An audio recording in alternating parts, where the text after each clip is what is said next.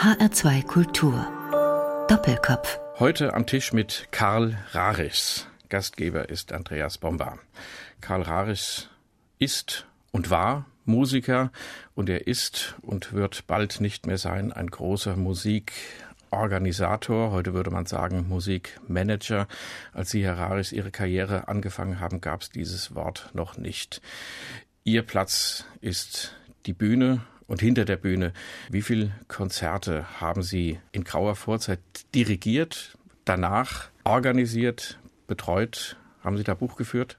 Das habe ich nicht, aber so ungefähr denke ich, am Theater habe ich viele Opern dirigiert. Ich habe das Glück gehabt, Assistent vom Generalmusikdirektor zu sein und dessen ganze Opern, also auch die großen Opern, die sonst eigentlich nur den Chef vorbehalten sind, nachzudirigieren. Das heißt also, ich habe Parsival dirigiert, ich habe Tannhäuser dirigiert, ich habe Lohengrin dirigiert, Fidelio, äh, Rigoletto und äh, das kommt dann schon eine ganze Menge zusammen, dass diese Vorstellungslinie dann auch oft wiederholt wurden. Ich habe dann noch, als ich noch am Theater war, auch eine Reihe von Symphoniekonzerten dirigiert und als ich dann nach Frankfurt kam und dann von der praktischen Musikausführung in mehr ins Management ging, diese Konzerte habe ich mal überschlagen. Genau habe ich es nicht recht. Aber ich denke, da komme ich alles in allem weit über 1500 Konzerte. Die Theaterzeit, die war in Gelsenkirchen. Das liegt lange zurück. Sie haben immer wieder gesagt, dass das ein Unfall gewesen ist, der sie gehandicapt hat in dieser Phase und dass sie dann den Schritt hinter die Bühne getan haben in die Organisation, in das Verlagswesen. Sie waren lange Jahre Geschäftsführer des nach dem Krieg in Frankfurt ansässigen Peters Verlags. Sie waren Leiter der Frankfurter Singakademie, eines der traditionellen Oratorienchöre.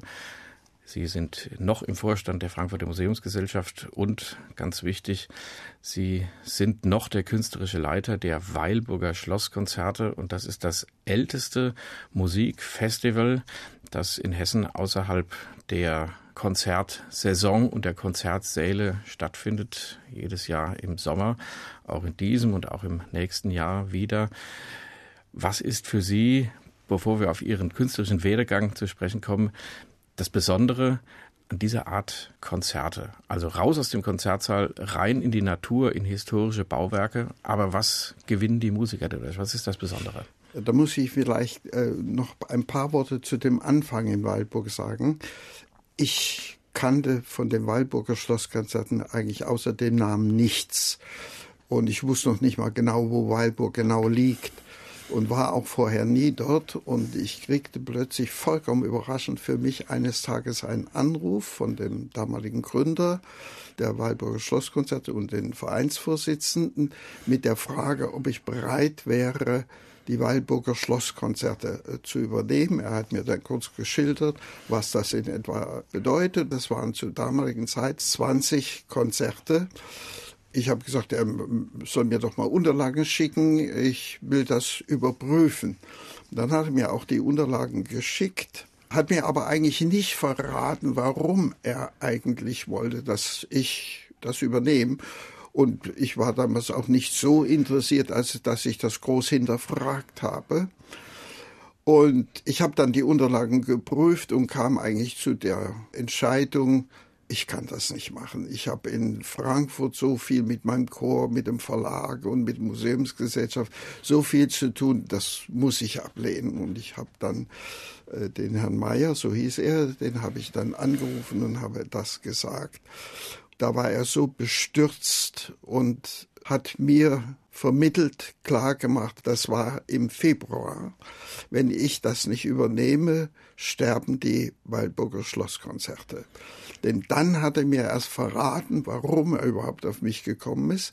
Mit dem damaligen äh, künstlerischen Leiter, das war 1980 und äh, gegründet waren sie 72, also waren schon äh, sieben oder acht Jahre bestanden die Waldburger Schlosskonzerte, hat es unüberwindbare äh, Differenzen gegeben. Man hatte im Februar für die Saison, die dann im Sommer begann, überhaupt noch keine Programm, keine Künstler, nichts verpflichtet. Und insofern war es eine Befürchtung, mhm. dass dann die Waldburger Schlosskonzerte ja. zumindest für dieses Jahr sterben würden. Unter diesem seelischen Druck wollte ich natürlich nicht weiterleben und habe dann gesagt, okay, ich mache es. Ich musste innerhalb von 14 Tagen 20 Konzerte auf die Beine stellen, aber nur für ein Jahr. Ich habe dann schnell das Programm, das habe ich geschafft in den 14 Tagen. Und dann bin ich natürlich äh, auch zu den Konzerten gefahren und lernte dann diese Atmosphäre kennen.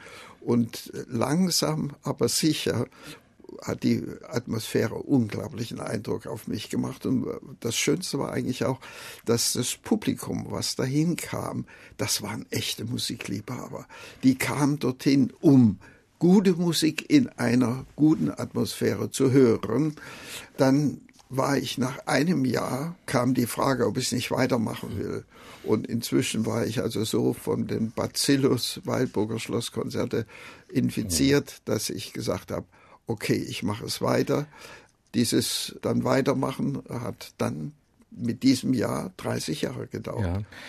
Das Hören von Musik in einer überakustischen Kirche und einem Schlosshof, der keinesfalls akustische Bedingungen hat wie ein moderner Konzertsaal, sagen wir mal die Frankfurter Alte Oper oder der Friedrich von Tirsch Saal in Wiesbaden.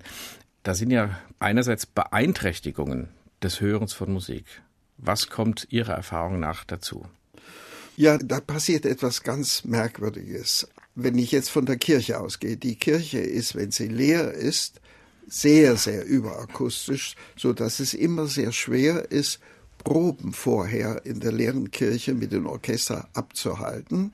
Das ändert sich aber schlagartig in der Kirche, äh, sobald Publikum da ist. Und zumal, wenn es ausverkauft ist, dann ist sogar eine ideale äh, Akustik mit einer Einschränkung, was Klavier betrifft. Während die Streicher wunderbar äh, akustisch sich geben, auch die Holzbläser und Bläser überhaupt, aber jedes Mal habe ich immer wieder die Feststellung gemacht. Am Anfang stört das ein. Nach zehn Minuten stellt sich das Gehör so um.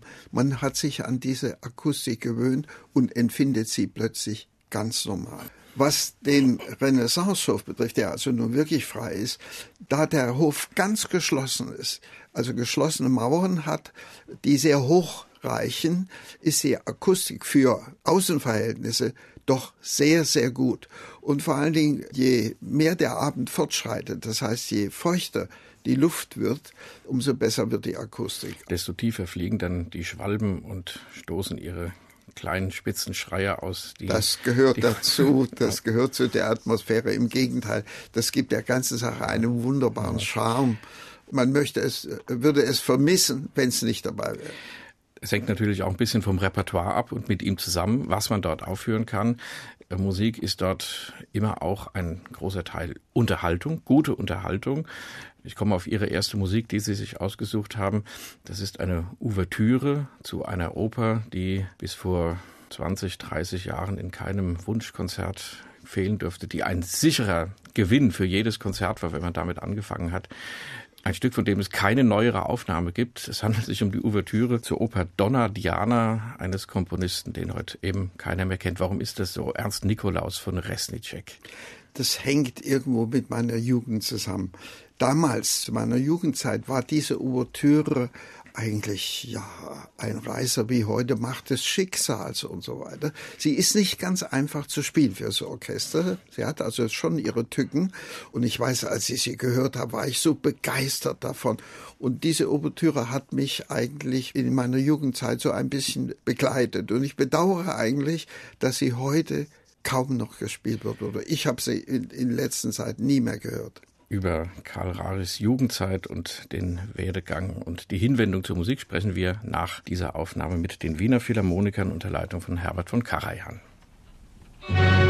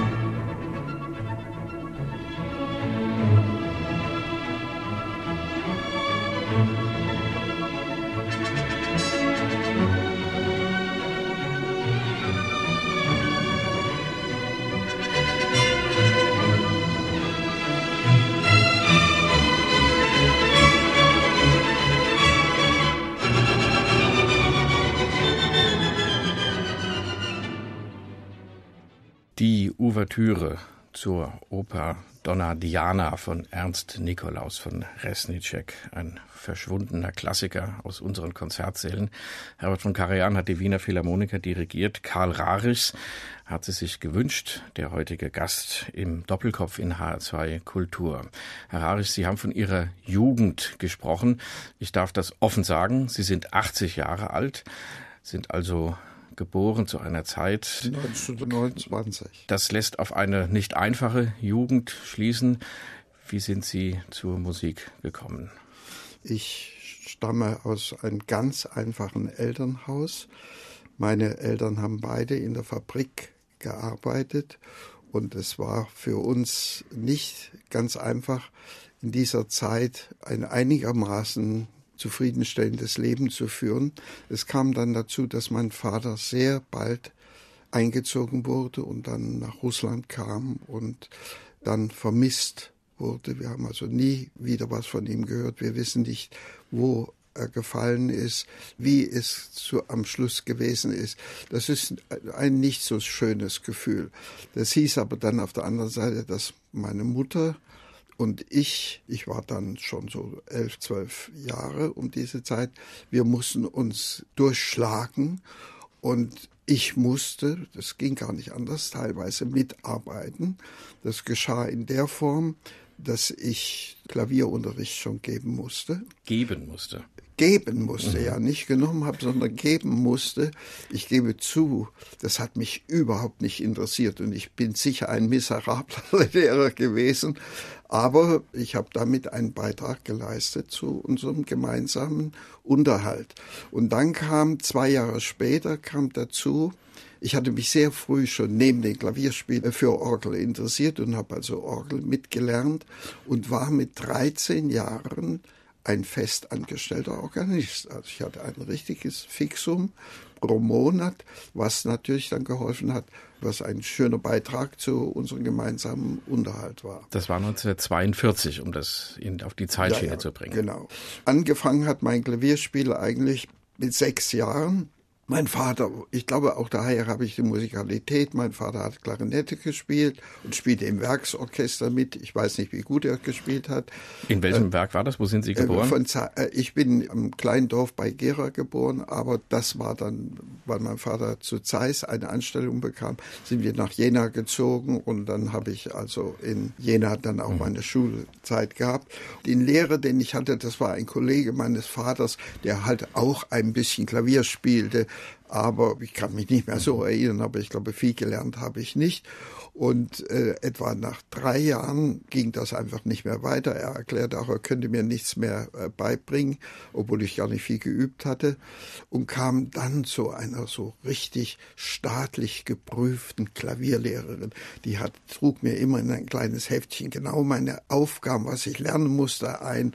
Und das war also nicht viel mehr animierend. Und eine Lehrerin aus meiner Schule hatte irgendwo das Gefühl, der Junge scheint ein bisschen begabt zu sein und brachte mich dann zu den damaligen Jener Musikdirektor, der auch gleichzeitig Organist war, der dort einen Chor geleitet hat und fantastischer Pianist war, Begleiter der die ganzen großen Sänger der damaligen Zeit. Und der hat es fertiggebracht. Wie kann ich es eigentlich heute gar nicht mehr so sagen?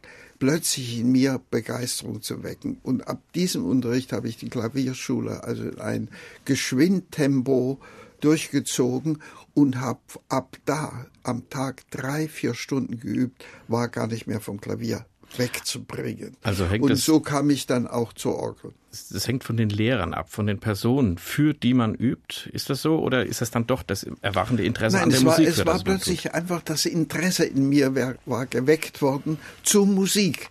Und da er auch städtischer Musikdirektor war, kam ich dann, nahm er mich mit zu den Symphoniekonzerten, zu den ganzen Kammermusikkonzerten und ab da war ich dann eigentlich ein Fan der klassischen Musik und habe dann mich neben dem Klavierspiel sehr mit Orgelspiel beschäftigt. Auf die Orgel kommen wir gleich mit der Auswahl Ihres nächsten Musikstückes.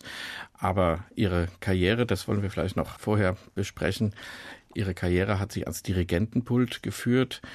Wie ist man da ausgebildet worden? Damals. Zum Dirigieren kam ich eigentlich bevor ich meine Schulbildung mit dem Abitur abschloss. Und zwar, mein Lehrer hatte das Collegium Musicum in Jena. In Jena hatte ja eine wunderbare Universität. Da gab es ein Streichorchester, etwa 40 Mann stark, was sich zusammensetzte aus Studenten, und auch von Pädagogen.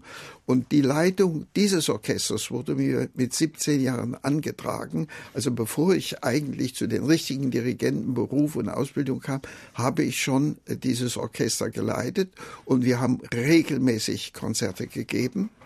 Und ich habe damals vom Klavier aus dann auch die Bachschen Klavierkonzerte gespielt und das Orchester geleitet. Das war schon der erste Schritt ja. zum Dirigieren. War das noch vor Kriegsende oder nach Kriegsende? Das war nach Kriegsende ja, dann. Dieses Kriegsende spielt jetzt in Ihrer Erzählung gar keine Rolle, sondern die Musik steht im Vordergrund. Die Musik, genau.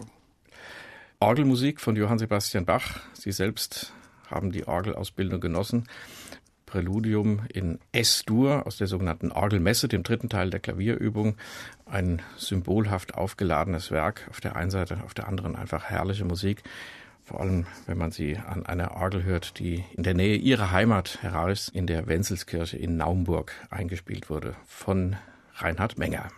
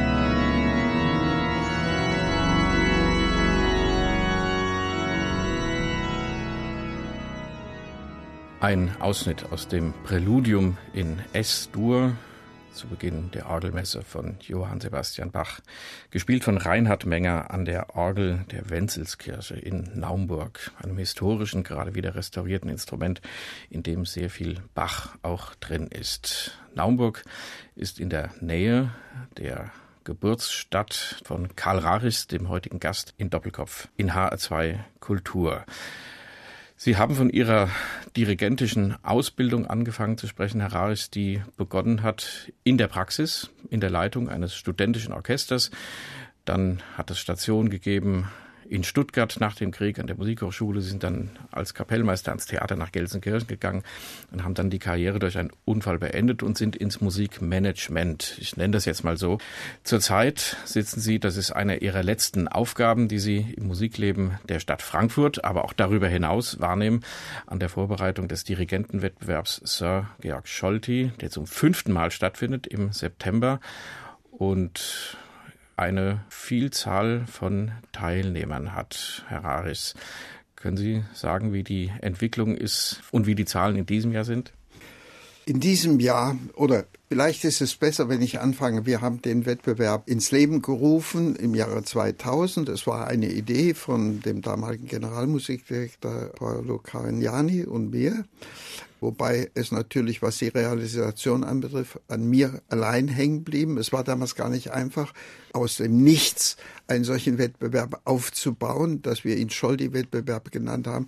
Das lag nahe, weil ja Scholdi lange Zeit hier in Frankfurt äh, gewirkt hat. Eigentlich seine große Karriere hat ja eigentlich richtig in Frankfurt begonnen. Aber es war natürlich wichtig, wir mussten erstmal einen Sponsor finden und es ist Gott sei Dank gelungen, die Deutsche Bank von der Idee zu überzeugen. Wobei ich sagen muss, die Deutsche Bank hat da schon ein großes Stück Vertrauen uns entgegengebracht, denn das hätte auch schief gehen können. Es war dann so, dass wir haben das in einer Pressekonferenz bekannt gegeben Dann war zwei, drei Monate später war noch keine Bewerbung da, wobei ich mich durchaus beruhigt habe, aber ich gedacht, die müssen ja erst ihre Videoaufnahmen, damals war es noch mehr Video oder DVDs produzieren und sich dann bewerben. Also das dauerte alles ein bisschen. Da aber dann 14 Tage vorher nur zwei Bewerbungen da waren, bin ich doch sehr unruhig geworden und habe schlaflose Nächte gehabt, vor allem ich wusste nicht, wie soll ich das der Deutschen Bank erklären. Ich hätte, glaube ich, um jede Deutsche Bank, ganz gleich wo sie liegt, einen großen Bogen machen müssen. Und dann geschah das Überraschende, dass in den letzten 14 Tagen hatten wir plötzlich 180 Bewerbungen und wir mussten ja eine Jury zusammenstellen. Und ich war auf die verrückte Idee gekommen, die ehemaligen Generalmusikdirektoren der Stadt Frankfurt als erste Jury zusammenzustellen, wobei man ja wissen muss, dass zwei Dirigenten von diesen Generalmusikdirektoren in großen Auseinandersetzungen Frankfurt verlassen haben.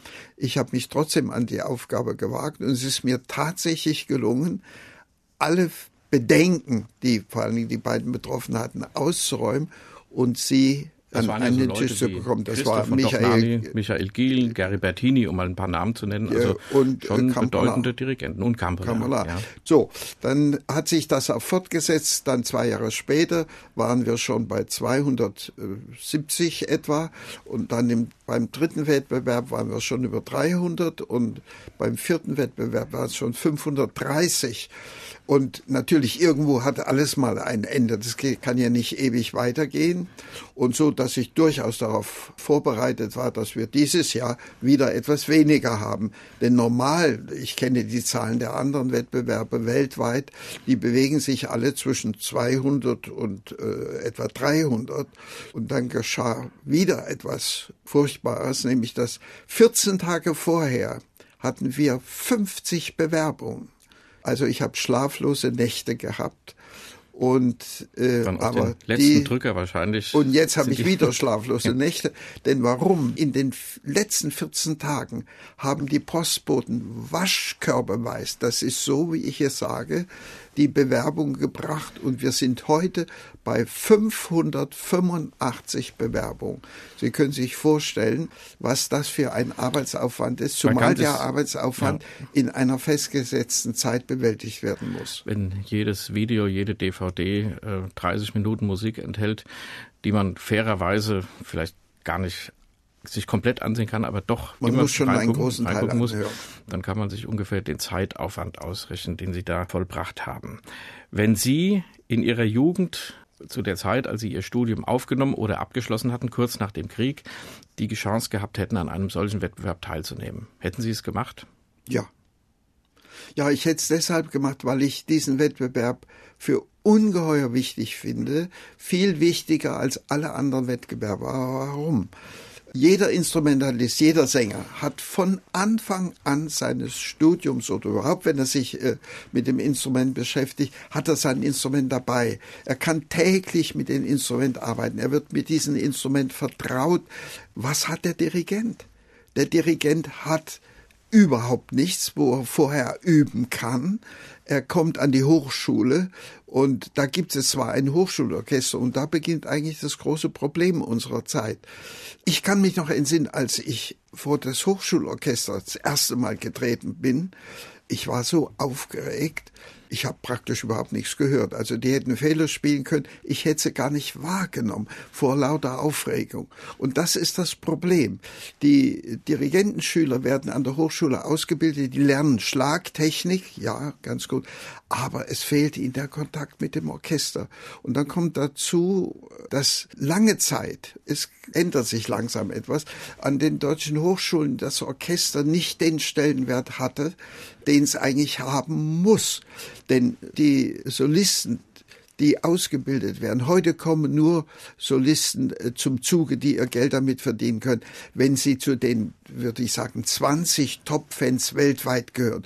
Das Niveau unserer jungen, tollen Solisten ist so unglaublich, das erreichen mhm. eben wirklich nur ein, zwei Prozent überhaupt. Und die anderen müssen, wenn sie gut ausgebildet sind, dann ins Orchester gehen.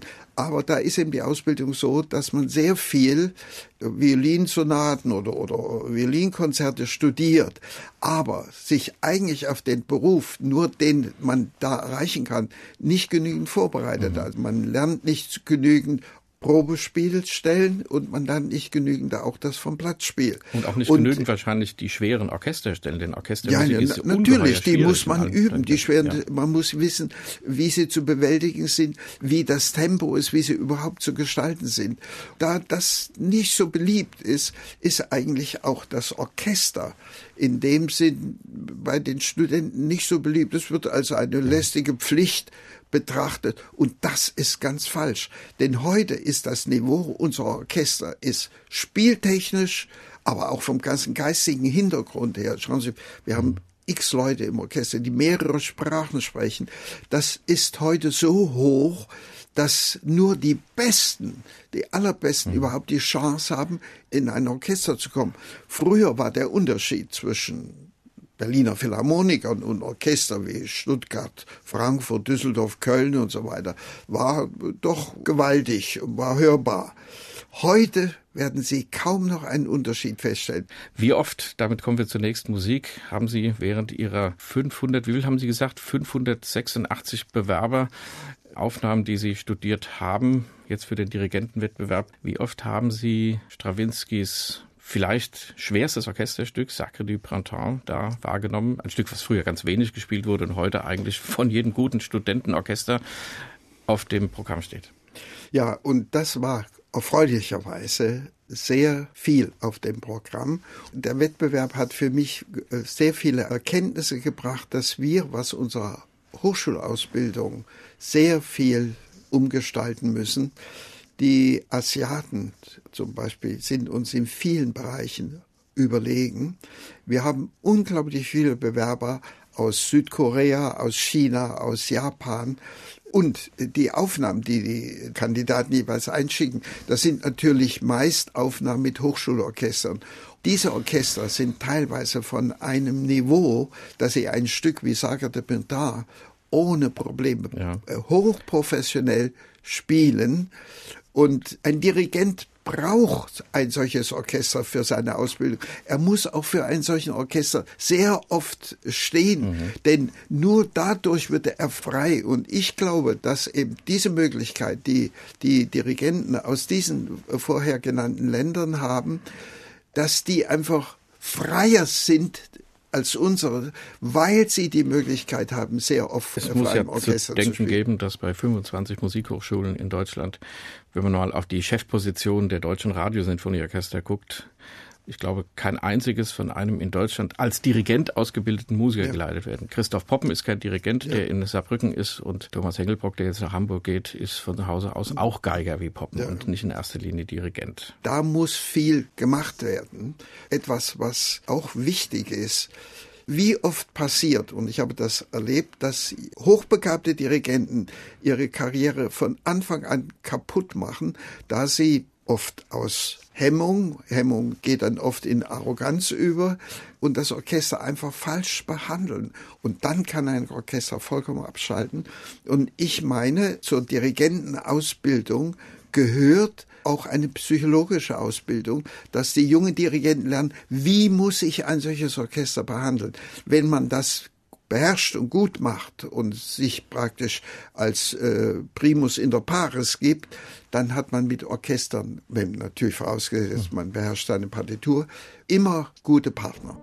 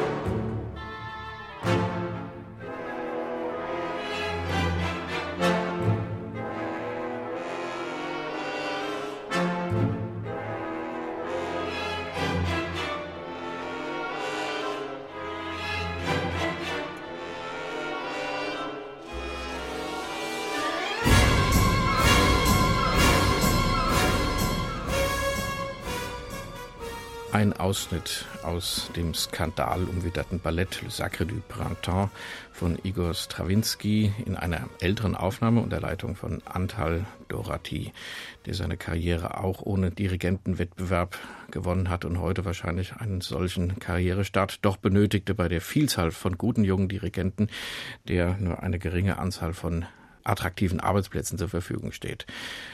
Das Kapitel haben wir jetzt aber abgeschlossen. Karl Rarichs zu Gast in H2 Kultur in Doppelkopf. Das Theater, das Konzertwesen, vieles in unserem Musikbetrieb funktioniert auf professioneller Basis mit professionellen Musikern und professionellem Management. Das ist auch gut so. Aber es würde, glaube ich, nicht funktionieren, wenn nicht auf der anderen Seite einerseits ein interessiertes, aber doch Laienpublikum säße, also Leute, die was ganz anderes machen als Musik, aber sich gerne unterhalten lassen oder auch anregen lassen oder auch sich zur Auseinandersetzung mit der Musik animieren lassen. Und wenn an den Schalthebeln des Musikbetriebs nicht doch auch Liebhaber säßen, also nicht professionelle Manager, sondern Liebhaber, die die Musik lieben und es deshalb tun, da spreche ich auch von unseren Chören, ein blühendes Chorwesen, in Deutschland in den letzten Jahren und Jahrzehnten zu großen Leistungen fähig, aber dennoch sind es immer wieder Amateure, also Musikliebhaber, die hier Leistung bringen. Auch da gibt es eine Tendenz, professioneller zu werden, die Sänger zu bezahlen. Karl Rarichs, ist das ein unverzichtbare, eine unverzichtbare Voraussetzung, dass dieses Laienelement, dieses Liebhaberelement in der Musik erhalten bleibt, um die Szene am Leben zu erhalten. Ich hoffe und wünsche mir sehr, dass dieses Liebhaberelement nicht nur erhalten bleibt, sondern dass es immer wieder gefördert wird. Denn es ist unglaublich, was heute äh, Laienchöre, gute Laienchöre, was die quasi professionell leisten. Denken Sie dran, Karian, der nun wirklich alle Möglichkeiten gehabt hatte, alle professionellen Chöre, die er nur hätte kriegen können, zu engagieren. Der hat immer liebend gern mit dem Wiener Singverein, ein rein Laien Amateurchor, zusammengearbeitet. Es gibt äh, wunderbare Aufnahmen, also gute mhm. Zeugnisse davon. Ebenso Celibidache hat in München, also zu seiner Zeit als Münchner Generalmusikdirektor, hat immer mit dem Chor der Münchner Philharmoniker, auch dies war ein Laienchor, zusammengearbeitet. Und schauen Sie, so gibt es Gott sei Dank in Deutschland unglaublich viele Laienchöre, die Beachtliches leisten und die eigentlich aus unserem professionellen Musikleben gar nicht wegzudenken sind. Wenn ich dran denke, bei uns in der Museumsgesellschaft, wir wollen ja auch doch die großen Oratorien, die gehört doch dazu, die müssen wir aufführen. Wir könnten das ohne die Amateurchöre nicht machen. Die Theaterchöre stehen aufgrund, dass er im Theater so engagiert sind, kaum zur Verfügung. Professionelle Chöre sind, die zum Beispiel Rundfunkchöre, sind sehr teuer, die können wir uns gar nicht leisten. Also die Amateurchöre erfüllen eine ganz, ganz wichtige Aufgabe. Und ich bin sehr froh, dass es diese gibt. Und die sind bereit, sich zu engagieren, zeitlich, teilweise auch finanziell. Aber sie haben auch großen Ehrgeiz. Sie engagieren sich enorm. Sie wollen Stimmbildung haben. Früher war es doch so, ich kann mich noch entsinnen an die ersten Kontakte, die ich mit Laien gehört habe. Ja, dann kam man zusammen und dann kam der Dirigent und dann ging es sofort los. Von Einsingen oder Stimmbildung hat man damals absolut nicht viel gehalten. Und heute ist es so, kein Chor ist bereit anzufangen eine Probe wenn er nicht vorher gut eingesungen ist. Äh, und viele von diesen Amateursängern haben heute einfach auch hobbymäßig, kann man fast sagen, stimmliche Ausbildung. Sie haben vorhin die Psychologie angesprochen, die Dirigenten lernen müssen, um mit diesen hochsensiblen Mechanismen eines professionellen Orchesters umzugehen. Das brauchen Laienchöre sicher auch. Wo ist da der Unterschied? Da ist eigentlich gar kein Unterschied. Es ist derselbe, denn auch da sitzen Leute, die aus verschiedenen Berufen kommen, auch teilweise mit verschiedenem Bildungsniveau. Und die unter einen Gedanken zusammenzufügen und zum gemeinsamen Musizieren zu animieren, muss man genauso psychologisch geschickt behandeln. Da kann man von denen alles verlangen. Sie sind ja auch im Vorstand der Frankfurter Museumsgesellschaft noch bis jetzt, bis Sie mit Beginn der neuen Saison ihre ja. Arbeit auch dort in jüngere Hände legen. Im Vorstand der Museumsgesellschaft sitzen ja auch Musikliebhaber, die Musik in der Regel nicht zu ihrem Beruf haben. Die sorgen ja für was eigentlich? Für den Sitz der Musik in der Gesellschaft. Ist das noch zeitgemäß? Hat das überhaupt eine Zukunft? Gibt es noch genug Leute, die sich dafür engagieren? Oder ist nicht auch hier die Tendenz zu sagen, wir können das auch irgendwie alles professionalisieren und mit ein bisschen Geld, was man in die Hand nimmt, regeln. Es wäre schade, wenn es nur noch professionell betrieben würde. Denn ich finde, das engagierte Bürgertum ist etwas ganz Besonderes, ein ganz wertvolles Gut. Denken Sie dran, unsere alte Oper in Frankfurt gäbe es heute nicht mehr, wenn nicht engagierte Bürger sich dafür stark gemacht haben. Und ich finde es äh, wunderbar, dass nach wie vor eben engagierte Bürger, Musikliebhaber natürlich, sich in eine solche Aufgabe einbinden lassen.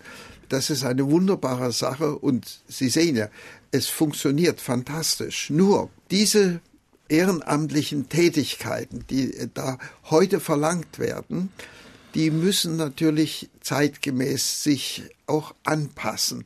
Also man kann nicht so, wie das, was weiß ich, vor 100 Jahren oder 200 Jahren gemacht worden ist, so könnte man heute nicht mehr arbeiten. Man muss äh, sich umstellen auf die heutige Zeit. Man muss notfalls auch dann Fachleute dazuziehen, sich beraten lassen. Aber heute, äh, schauen Sie, die Museumsgesellschaft, wir machen Einführungsvorträge, wir machen äh, gehen in die Schulen mit unseren professionellen, hohen, internationalen, guten Solisten. Wir machen Familienkonzerte, wir haben Klassiker am Sonntagnachmittag eingeführt. Wir gehen in Altenheime und mhm. versuchen den alten Leuten ein bisschen ihren Lebensabend erfreulicher zu gestalten. Das sind also alles Dinge, auf die man sich einstellen muss. Natürlich dann kommt auch die Zusammenarbeit mit den Agenturen, mit den Künstlern, mit Orchestern und so weiter, mit gewerkschaftlichen Dingen. Und das, das ist also sehr viel. Da muss ich heute, muss man sich ja. heute darauf einstellen. Das wird alles immer komplizierter, bürokratischer. Ja. Aber das ist noch eine andere Geschichte. Die letzte Frage, Herr Rarisch. Sie sind noch und werden es dann nach Ende dieser Spielzeit nicht mehr sein, künstlerischer Leiter der Waldburger Schlosskonzerte. Sie waren Geschäftsführer des Peters Verlages, Dirigent der Singakademie. Sie haben die Arbeitsgemeinschaft der Frankfurter Chöre ins Leben gerufen. Im Hochschulrat der Musikhochschule, im Vorstand der Museumsgesellschaft, Dirigentenwettbewerbsjörg Georg Scholti, die prägende Figur des Frankfurter Musiklebens in den letzten 30, 40 Jahren vielleicht, so kann man das bezeichnen, und manch einer, der ihn vielleicht etwas an den Karren fahren wollte, hat sie als graue Eminenz bezeichnen mögen. Hören Sie diesen Satz mit Schmunzeln oder mit Verdruss? Mit Schmunzeln, ja. Natürlich, wenn man irgendwo in der Öffentlichkeit sich aus der Masse heraushebt, in welcher Form auch immer, haben sie natürlich Feinde oder Neider. Das ist überhaupt nicht zu verändern. Im Gegenteil, wenn sie die nicht hätten, müsste ich sagen, stimmt irgendetwas nicht. Und die habe ich natürlich sicher auch gehabt. Aber irgendwo ist mir die Gabe mitgegeben worden. Ich habe mich nie um diese Leute gekümmert. Und insofern kenne ich sie auch nicht. Und damit lässt sich eigentlich wunderbar leben. Wir schließen mit einem Ausschnitt aus dem langsamen Satz der zweiten Sinfonie von Robert Schumann in einer Aufnahme mit dem Gewandhausorchester unter seinem heutigen Dirigenten Ricardo Chailly unter einem Dirigenten der Vergangenheit, Hermann Abendroth. Haben Sie auch ein paar Gehversuche dirigentische gemacht, wie Sie gesagt haben. Was finden Sie speziell an dieser Musik? Ich finde einfach dieser Satz, dieser langsame Satz aus dieser Schumann-Symphonie, zählt für mich zu dem Schönsten, was nicht nur Schumann geschrieben hat. Ich finde es ein unglaublicher Satz von einer Ruhe und einer Atmosphäre, die mich jedes Mal erfasst, wenn ich höre. Doppelkopf in H2 Kultur mit Karl Rarichs. Gastgeber war Andreas Bomba. Vielen Dank für Ihr Interesse.